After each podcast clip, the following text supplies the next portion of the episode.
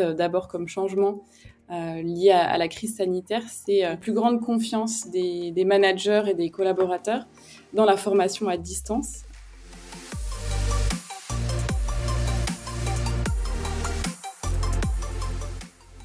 Bonjour à tous, je suis Clément Mélin, cofondateur de Headflex et vous écoutez le Learning Club, le podcast qui vous aide à repenser votre vision de la formation. Tous les 15 jours, j'invite un ou une experte du monde de la formation et des ressources humaines pour décrypter les stratégies qui font le succès de la formation en entreprise.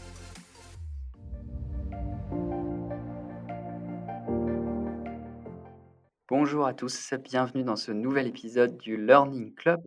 Je suis aujourd'hui avec Éléonore, qui est LND Partner chez Ornicar. Ornicar, pour ceux qui ne connaîtraient pas, c'est une auto-école en ligne, une super scale-up française. On avait reçu Aircall, euh, qui euh, est aussi une scale-up. Aujourd'hui, on a la chance d'avoir Ornicar avec nous. Ornicar a levé 100 euh, millions d'euros récemment, si vous ne l'avez pas vu.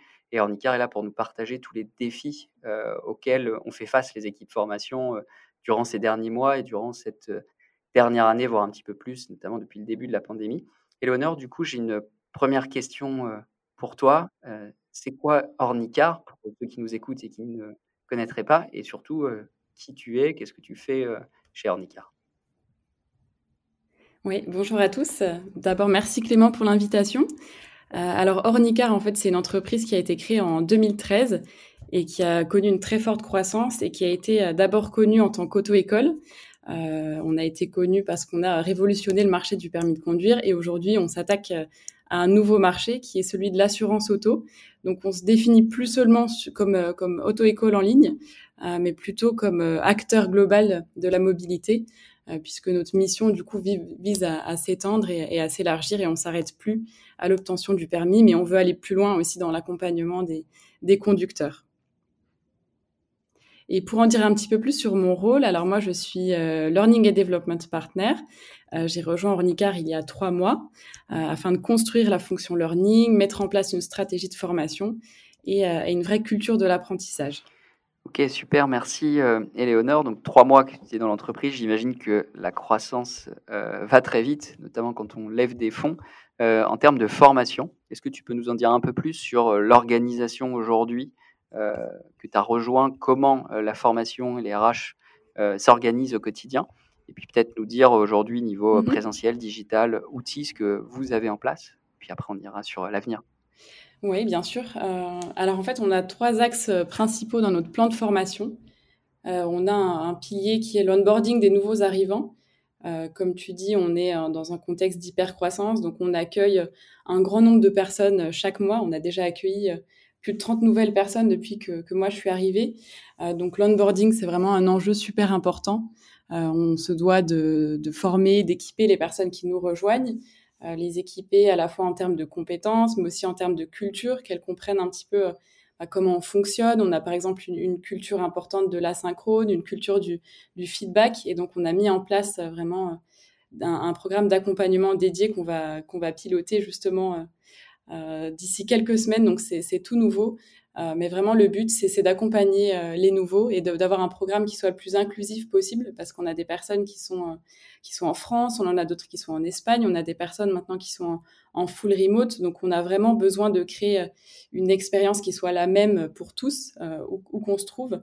Et l'onboarding, pour ça, est, hyper important. Et c'est aussi pour ça qu'on fait appel de plus en plus au digital et que le, présentiel, c'est vrai, euh, on, a de moins en moins euh, recours euh, parce qu'on a besoin d'assurer cette, cohérence et d'assurer une inclusivité aussi de l'expérience. Donc, on utilise pas mal de, de, contenu asynchrone via, Confluence notamment, qui est notre outil de, knowledge management. et on a aussi des, live sessions qu'on organise donc à distance avec un, un public donc par visio.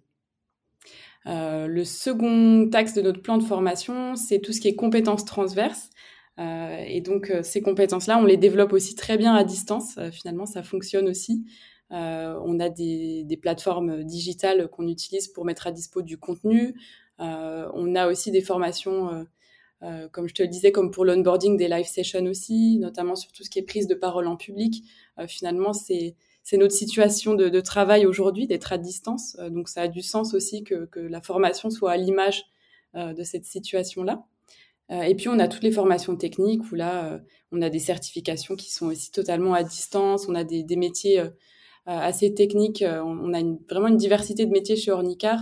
On a des, des, métiers product, tech, data, où on a besoin quand même de, d'avoir un certain renouvellement aussi des compétences. Et donc, on fait appel à pas mal de, de contenus en ligne, des certifications cloud, etc. Ok, donc trois piliers. Moi, j'ai une première question euh, pour toi sur l'onboarding. Quand tu nous parles de live session, est-ce que tu peux nous en dire un peu plus? Oui. Euh, alors, en fait, on est en train de revoir complètement le, contenu, justement, euh, parce qu'on s'est rendu compte que nos, nos, sessions de présentation un petit peu traditionnelles pouvaient parfois manquer d'engagement, en fait. Donc, on a vraiment voulu revoir ce contenu et créer des contenus qui puissent bah, parler à tout le monde, qu'on ait des activités où vraiment on, implique en fait les, collaborateurs et qui se sentent vraiment faire partie de cette session.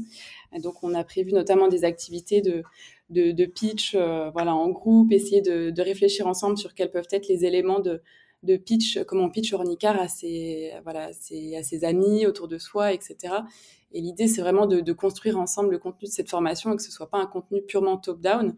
Donc, on utilise aussi des outils euh, assez connus en formation comme Klaxoon, des quiz, etc. Euh, des quiz à la fois en asynchrone et euh, à la fois en, synchrone pendant cette session pour aussi ben, avoir un petit esprit de gamification, mettre les gens aussi dans, pas en compétition, mais un petit peu dans un, dans un jeu, ce qui permet quand même aussi de capter l'attention parce qu'à distance, c'est finalement beaucoup plus difficile et donc c'est un aspect hyper important. J'imagine, et du coup, ce, ce podcast, c'est aussi le moment d'échanger sur des outils. Donc, euh, typiquement pour l'onboarding, vous appuyez sur quel outil euh, pour euh, vos formations digitales, les ressources que vous mettez à disposition? Alors, on a du coup notre, notre fameux outil de knowledge management qui est Confluence. Sinon, on utilise Klaxoon, qui est, qui est pas mal justement pour tout ce qui est quiz, gamification. On peut créer vraiment plein d'activités, des challenges, des défis, des nuages de mots, etc. Des tableaux blancs. Et du coup, on peut quand même pas mal s'éclater et faire pas mal d'activités différentes, rien qu'avec cet outil-là. si on arrive vraiment à, en tirer le, le, meilleur, à utiliser toutes les fonctionnalités, c'est vraiment un super outil. et puis sinon, on utilise traditionnellement Google Meet, voilà, comme euh, d'autres outils comme Zoom, etc. Euh, et, ça, et ça fonctionne très bien. Ok. Autre question, vous êtes combien de collaborateurs aujourd'hui chez euh, Ornicar Alors chez Ornicar, on est environ 160 actuellement et on a une vingtaine de collaborateurs en Espagne et on a vraiment ce souhait d'ouverture à l'international. Donc on, aura prochainement du coup d'autres pays qui, vont s'ouvrir. Et d'autres sujets de gestion de la formation au global j'imagine. du coup, la deuxième partie de, ce podcast Learning Club, Léonore, c'est une partie où on revient, en tout cas dans cette première saison du Learning Club, sur la crise sanitaire et notamment ce que ça a transformé, accéléré, ce que ça a changé concrètement dans les entreprises. C'est toujours intéressant d'avoir à la fois la vision grandes entreprises, on reçoit des entreprises, on mmh. a reçu notamment Air France récemment, et on reçoit aussi des scale-up en forte croissance. Euh, donc j'ai une question pour toi, même si tu as rejoint l'entreprise il y a trois mois, qu'est-ce qui a été transformé avec euh, la pandémie, à l'arrivée de, cette crise sanitaire euh, Voilà, qu'est-ce qui a été fait chez Ornica? Et surtout, qu'est-ce que vous avez prévu pour les prochaines semaines, les prochains mois, ou qu'est-ce que vous avez déjà travaillé? Oui. Alors c'est intéressant comme question. En plus, moi, c'est vrai que je viens d'un grand groupe. Euh, j'ai passé six ans en, banque, à la direction de la formation d'une banque internationale. Donc c'est vrai que je vois quand même un, décalage assez, assez important. Euh, et, surtout, je vois aussi l'impact de la crise. Alors je vais avoir des observations un petit peu plus générales parce que comme tu dis, ça fait, ça fait que trois mois que je suis chez, chez Ornicar. Mais en tout cas, moi, ce que j'observe d'abord comme changement euh, lié à, la crise sanitaire, c'est c'est plutôt un avantage, c'est une plus grande confiance des, managers et des collaborateurs dans la formation à distance. Euh, et c'est vrai que au, démarrage, on avait quand même pas mal de réticences, à la fois des, collaborateurs, des managers, euh, mais étonnamment aussi beaucoup de prestataires de formation qui tenaient vraiment à ce format de, présentiel, euh, qui, pour qui c'était vraiment, ça faisait partie de leur philosophie. Et finalement, ces prestataires-là ont fini par aussi s'adapter et revoir leur contenu pour s'adapter à ce format à distance. Donc on a dû euh, euh, complètement revoir nos formats de formation, proposer euh, des formats plus courts quand on était sur des live sessions, parce qu'il faut quand même maintenir un, certain niveau d'attention et on sait que c'est beaucoup plus, beaucoup plus difficile à distance. On a cette Zoom fatigue, on a tous entendu ce terme-là. du coup, on a aussi un besoin d'interaction et qui se fait avec moins de, moins de personnes. Donc là où on pouvait être 12, 15 en, en, dans une salle en présentiel, aujourd'hui, on n'est pas plus de 8 aussi en, en formation à distance. Donc ça, ça influe beaucoup sur notre, notre mode de communication et, de formation. Euh, et aussi, voilà, ce qu'on qu'on conseille vraiment aux personnes qui animent des sessions à distance, c'est vraiment s'il y a des personnes qui sont euh, à distance et en présentiel, c'est de s'isoler en fait euh, vraiment dans une salle euh, pour avoir euh, justement cette même expérience qu'on soit à distance ou, euh, ou en présentiel et qu'il n'y ait pas un décalage de perception parce que c'est pas du tout les mêmes compétences d'impliquer des personnes qui sont à distance que d'impliquer des personnes qui sont en face de soi où on a le regard, on a plein de choses qui, qui, qui interagissent aussi dans la relation. Donc, euh, donc voilà, c'est vraiment un, un, un, point important de, de notre rôle en tant que, LND partner, c'est vraiment de revoir les contenus de formation pour s'adapter à ces formats à distance qui, je pense, seront quand même les, formats de demain, euh, puisque le, télétravail étant quand même à se généraliser grâce, grâce aussi à cette situation. Euh, et que euh, on, reviendra certainement pas à l'état d'avant où on tenait quand même beaucoup plus au, au, présentiel. En tout cas, c'est ma perception et on a de plus en plus de personnes qui sont qui sont en full remote, donc c'est une réalité. Petite parenthèse, peut-être sur le, télétravail. Euh, aujourd'hui, c'est quoi la politique de télétravail chez Ornicar C'est grand sujet en ce moment de se dire euh, est-ce qu'on va faire revenir au bureau? Alors, Aircall, justement, me, disait euh, quand, quand j'ai reçu Marine, qui travaille côté formation chez eux, elle me disait on va revenir au bureau et on va inciter à revenir au bureau. Vous, c'est quoi chez Ornicar ce, que, ce que vous allez mettre en place? Oui. Alors pour l'instant, on a, on a diminué, on va dire, la jauge de personnes qui peuvent être présentes en même temps au bureau. On a limité aussi un nombre de jours par semaine. On est à un jour par semaine euh, pour l'instant. Et, euh, et, on reste, on n'a pas encore de visibilité sur quand est-ce qu'on pourra assouplir un petit peu ces règles, même si on a tous euh, hyper envie de revenir au bureau. On reste quand même euh, prudent. On attend de voir comment ça se passe, bien sûr, euh, pour assurer bah, la, la, santé et la sécurité des, des personnes qui travaillent sur place. C'est vraiment la priorité.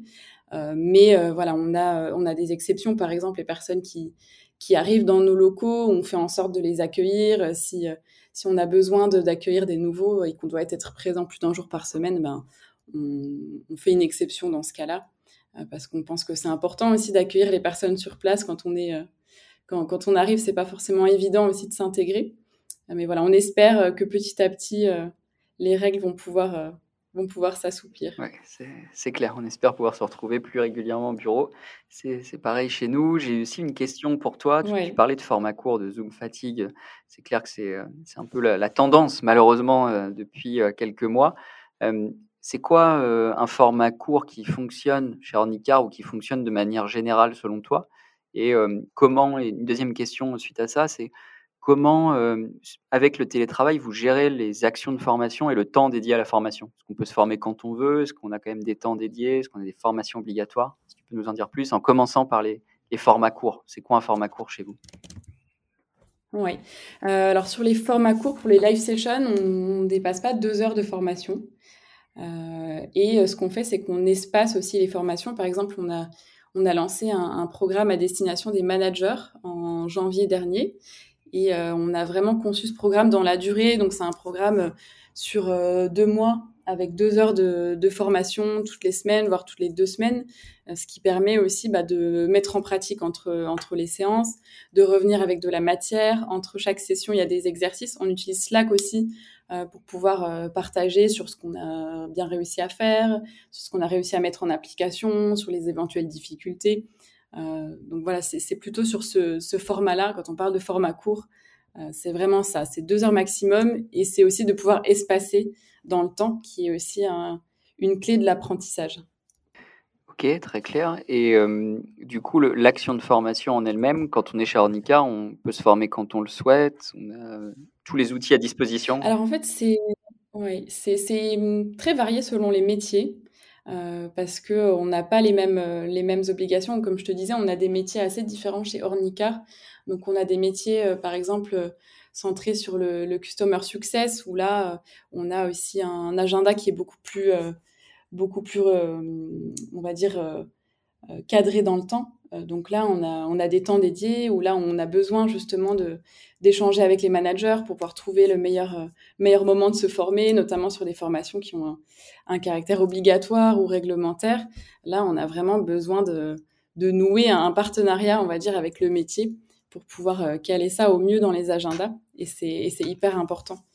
Et, c'est vrai qu'on s'est rendu compte pour une, formation euh, en particulier euh, qui est réglementaire, justement, que finalement, on n'avait pas défini en amont ces temps-là pour certains métiers. Et, du coup, on a finalement fini par le faire. Et, c'est ça qui a, qui a, permis, en fait, que la formation soit, soit bien faite dans les temps et que, voilà, on ait une bonne cohérence par rapport à, l'activité de la personne. Et c'est hyper important. Et on a des métiers où on a beaucoup plus d'autonomie. Et donc là, ce serait pas pertinent d'imposer des temps de formation. Donc voilà, c'est vraiment, euh, c'est vraiment au cas par cas. Et, et, ça dépend de la formation, ça dépend du rôle de la personne. Et c'est vraiment un échange avec, avec le manager et avec le business euh, pour, pour que ce soit vraiment en phase avec, avec les priorités. Quoi. Ok, hyper intéressant. Et en effet, certaines populations ont plus tendance à être autonomes, d'autres sont très euh, sollicitées, donc c'est plus compliqué, il faut caler ces temps-là, et d'autres ont plus la flexibilité euh, nécessaire. Et ce serait presque contre-productif que d'imposer euh, des temps de formation à ces personnes-là. Je vois. Donc voilà, par exemple, on a une plateforme de, de, formation en, langue qui est Bouzou. Et, et là, les, les, personnes sont totalement autonomes, elles définissent leur propre plan de, de, formation en début de parcours quand elles s'inscrivent. Euh, et puis ensuite, c'est elles qui choisissent à quel moment elles, euh, elles ont envie de, se former. Et c'est vraiment le plus efficace parce qu'on est tous très différents dans la, manière de se former. On a des personnes qui sont plus efficaces en début de journée, en fin de journée, après le déjeuner. Voilà, on a tous une organisation euh, aussi privée qui peut être particulière. Il y en a qui ont des enfants, etc. On est à la maison, donc, voilà, on a vraiment besoin aussi d'avoir cette autonomie-là. Ok. Euh, bah merci en tout cas pour toutes ces infos. Et j'ai une autre question, euh, peut-être pour terminer sur cette deuxième partie. C'est quoi les retours que vous avez eus vis-à-vis de ce qui a été mis en place? Plus globalement, comment vous suivez euh, l'impact et, les, feedbacks, qu'ils soient positifs ou négatifs? En tout cas, feedback qui, pourrait amener à de l'amélioration de vos, salariés. Oui. alors, on utilise classiquement le NPS euh, à savoir, on demande aux salariés euh, s'ils recommanderaient cette action de formation euh, et on leur demande tout simplement un feedback sur ce qu'ils ont apprécié, pas apprécié. Et c'est vrai qu'on on pouvait parfois le faire, le faire en live, notamment pour tout ce qui est live session. Et, finalement, c'est vrai qu'on a préféré un format plutôt anonyme parce que c'est pas forcément évident à distance de dire à un formateur ce qu'on a moins apprécié. Donc voilà, on est, on est plutôt passé sur un format de, voilà, de formulaires euh, qui, qui, collectent plutôt des réponses anonymes. Euh, et puis sinon, on a ce qu'on appelle un outil d'engagement euh, qui permet de mesurer plutôt l'ENPS, l'Employee Net Promoter Score, et ce qui nous permet aussi de voir d'éventuels, changements, notamment grâce à la formation des, managers. On peut voir aussi ce, qui a, bien fonctionné, ce qui a moins fonctionné et quels peuvent être les impacts sur le NPS. Donc finalement, c'est plusieurs moyens de mesurer, euh, l'impact euh, des actions que l'on met en œuvre. Ok, très clair. Euh, part du présentiel, je me pose aussi la question. Du coup, tu nous as beaucoup parlé de digital. Il y avait du présentiel avant pour les onboarding, peut-être, j'imagine, et surtout avec la crise, est-ce que vous avez complètement arrêté le présentiel? Est-ce que vous le réactivez? C'est quoi votre vision chez Ornicar sur ce sujet? Oui. Euh, je suis pas certaine qu'on réactive le présentiel, en tout cas pour l'onboarding. Euh, pour d'autres euh, d'autres formations, c'est probable. Mais euh, comme on a des, employés qui sont en Espagne, d'autres qui sont à distance, et qu'on a un, un, recours quand même au télétravail aussi, je pense que ça va être de plus en plus compliqué voilà d'avoir tout le monde présent sur, sur une même session et c'est très compliqué quand on a ne serait-ce qu'une personne à, distance. On peut se dire, bon, il n'y a qu'une seule personne à distance. Mais en fait, euh, je pense que c'est catastrophique en termes d'expérience quand on a tout le monde dans une salle et deux personnes à distance. Elles, vont se sentir complètement euh, voilà, exclues, euh, pas, pas, partie prenante de l'expérience. Donc, donc pour l'inclusivité, je pense qu'effectivement pour l'onboarding, on restera sur un, sur un format à distance. Et, je pense que ça peut, ça peut très bien fonctionner. Après, sur d'autres thématiques, euh, notamment soft skills, prise de parole, etc., euh, je pense qu'on pourra, on pourra mixer les, formats et faire de nouveaux appels au, présentiel. En tout cas, je l'espère. Euh, parce que tu me parlais justement de ce qui avait changé suite à la crise. Et moi, j'avais pensé aussi à bah, la disparition un petit peu des échanges informels. Et du coup, cette perte un petit peu de lien, on a tous remarqué ça quand on, a été forcé de, passer en, télétravail. Et du coup, le rôle de la formation, indirectement, ça a été aussi bah, de, repenser ces moments d'interaction, de, voilà, de recréer un petit peu des, des moments de, partage, d'apprentissage aussi. Et, la formation a été quelque part un prétexte parce que pour certains, euh, c'était un petit peu parfois le seul moment où on pouvait euh, ben, croiser, euh, comme on le faisait au détour des couloirs, mais des personnes d'autres équipes euh, avec qui on n'est pas forcément habitué à travailler. Donc, euh, donc, donc voilà, ça a, été, ça a été un des impacts aussi de la crise et qui, qui, nous a conduit à repenser nos actions de formation pour recréer ces, ces, espaces en fait.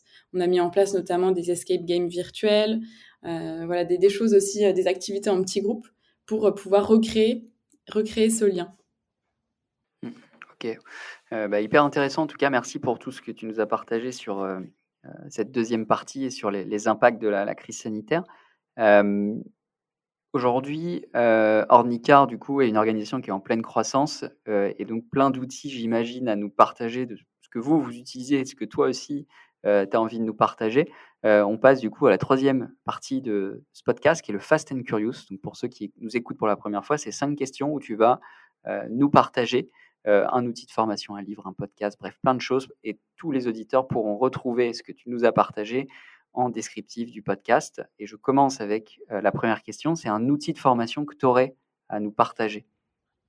Oui, alors j'ai découvert euh, il y a peu de temps un outil qui s'appelle TeachUp, qui permet en fait de créer du e-learning hyper facilement et de pouvoir uploader euh, ce, format en fait directement dans un, dans un LMS, dans un Learning Management System euh, pour les entreprises qui en ont un. Donc c'est hyper intéressant et ça permet vraiment de, de, créer hyper facilement du contenu sans avoir des compétences particulières en design. En très peu de temps, euh, voilà, on peut créer son contenu de formation en e-learning, générer des questions, des quiz.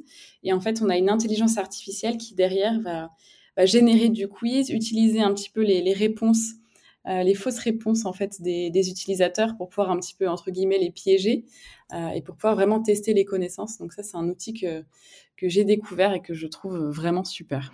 Et une start-up lyonnaise, puisque leur fondateur euh, participe à pas mal d'événements et je, sais qu'ils sont sur Lyon, donc si vous voulez les rencontrer, pour ceux qui nous écoutent. Veryup. Teachup, c'est aussi sur Lyon, Teachup, non? Alors TeachUp, c'est VeryUp en fait, c'est le, nom de, c'est le nom de leur solution. Ok, donc c'est oui, c'est bien ça. Donc ils sont, euh, ils sont sur Lyon pour tous ceux qui, qui voudraient les rencontrer. Euh, est-ce que tu as aussi peut-être un livre, un podcast que tu souhaiterais nous partager, que tu écoutes en ce moment? Oui, alors euh, en, en, podcast, euh, non, en livre, pardon, j'ai un livre que j'ai commandé il n'y a, pas longtemps qui est écrit par un neuroscientifique. alors je sais que je peux peut-être faire peur à certaines personnes, mais, euh, mais voilà, c'est un livre qui s'appelle How We Learn de Stanislas Dehaene, qui est un neuroscientifique français pour le coup, et qui parle justement des mécanismes de l'apprentissage et je trouve que justement, c'est hyper pragmatique comme livre. Et il reprend en fait quels sont les, quatre leviers, euh, les quatre piliers pardon, de l'apprentissage. Et ça donne un, cadre hyper intéressant justement dès qu'on veut euh, créer du contenu de formation. Donc c'est vraiment un, livre que je recommande. Ok, et eh ben, hyper intéressant. Euh, on va partager tout ça, comme je le disais en descriptif. Est-ce que tu aurais un blog qui t'inspire, que tu souhaiterais peut-être aussi nous partager? Yes, alors un blog, euh, je pense au blog de Josh Berzin, qui est un expert RH euh, super connu et qui, euh, qui écrit très souvent des, des, articles sur pas mal de sujets RH, vraiment sur la performance, sur le recrutement, sur le, la formation, et c'est toujours des, des, articles hyper éclairés, très pratiques aussi. Euh, donc vraiment, je, recommande et il a une newsletter qui est très bien faite et que je, partage régulièrement, même à d'anciens collègues, euh, parce que je la trouve hyper intéressante. Ouais, en effet, c'est un gros influenceur du monde du learning. Et moi, voilà, à titre perso, je le suis aussi sur LinkedIn et c'est hyper intéressant tout ce qu'il partage. Et puis surtout, bah, il, a sorti pas mal de concepts comme Learning in the Flow of Work. Et tout à l'heure, tu nous parlais de partage dans Slack. Donc, c'est vraiment le partage dans les outils du quotidien des actions de formation. Et il est un peu au, cœur de, tous ces concepts. Donc, vraiment à suivre pour ceux qui, qui, ne connaissaient pas. une autre question qui est un peu plus perso, mais qui est aussi en lien avec le, le monde pro, bien évidemment. Qu'est-ce qui fait que tu as envie de te lever chaque matin, de venir travailler euh, chez Ornicar et notamment sur un poste de LND, Learning and Development Partner? Oui, c'est difficile comme question. Euh, alors moi, ce qui me, ce qui me motive, ça, ça va paraître hyper bateau, mais c'est vraiment de, de faire grandir et de faire évoluer les, les personnes, contribuer vraiment à leur développement. Euh, c'est quelque chose vraiment qui me, qui me tient à cœur. Et aussi, le, rôle de LND Partner chez, chez Ornicar, c'est aussi pour moi bah, l'opportunité de, contribuer à une mission qui a du sens, euh, accompagner euh, nos conducteurs voilà, à chaque étape de la mobilité, rendre les routes plus sûres. C'est quand même des, sujets qui, nous touchent euh, tous. Et on est tous passés par là, par le, permis de conduire, où on va, on va y passer. Et voilà, pour certains, ça a été, certains de mon époque, ça a été une expérience un peu douloureuse. Et je pense qu'on on aurait tous rêvé d'avoir d'avoir Ornicar sous la main. En effet pour moi aussi, ça a été compliqué. Euh, donc, euh, euh, Ornica, une super solution et, qu'on vous invite encore une fois à aller découvrir si, si vous ne connaissiez pas avant ce, podcast. On va terminer avec la dernière question sur le futur de la formation. question que j'aime bien poser, puisqu'il faut répondre avec un adjectif, un adjectif ou un mot. pour toi, c'est quoi le futur de la formation pour les années à venir? Ouais, alors au risque de faire bondir les adeptes du présentiel, je vais dire digital. Tout simplement. voilà. Voilà, à l'image de notre situation de, travail, comme je le disais, en fait, je trouve que, que, ça a du sens et on est de plus en plus nombreux à travailler euh, à distance avec euh, des outils comme Slack, Confluence, etc. Euh, travailler avec de l'asynchrone. Donc, donc voilà, pour moi, ça, ça, a vraiment du sens, en tout cas, que, que la, la formation soit à l'image de notre notre façon de travailler. Et du monde actuel qui se digitalise de plus en plus. Euh, en tout cas, euh, merci euh, Éléonore. On arrive au terme de cette demi-heure ensemble. Merci pour tout ce que tu nous as partagé. Merci à tous de nous avoir écoutés. En tout cas, merci Éléonore d'avoir participé. Merci pour l'invitation.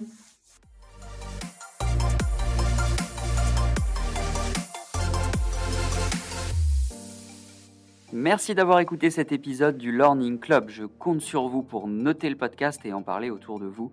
N'oubliez pas que si vous avez des besoins en formation digitale, que vous aussi vous voulez transformer ou repenser votre offre de formation, toute l'équipe Edflex est là pour vous aider et vous accompagner. De mon côté, je vous dis à très vite pour un prochain épisode du Learning Club.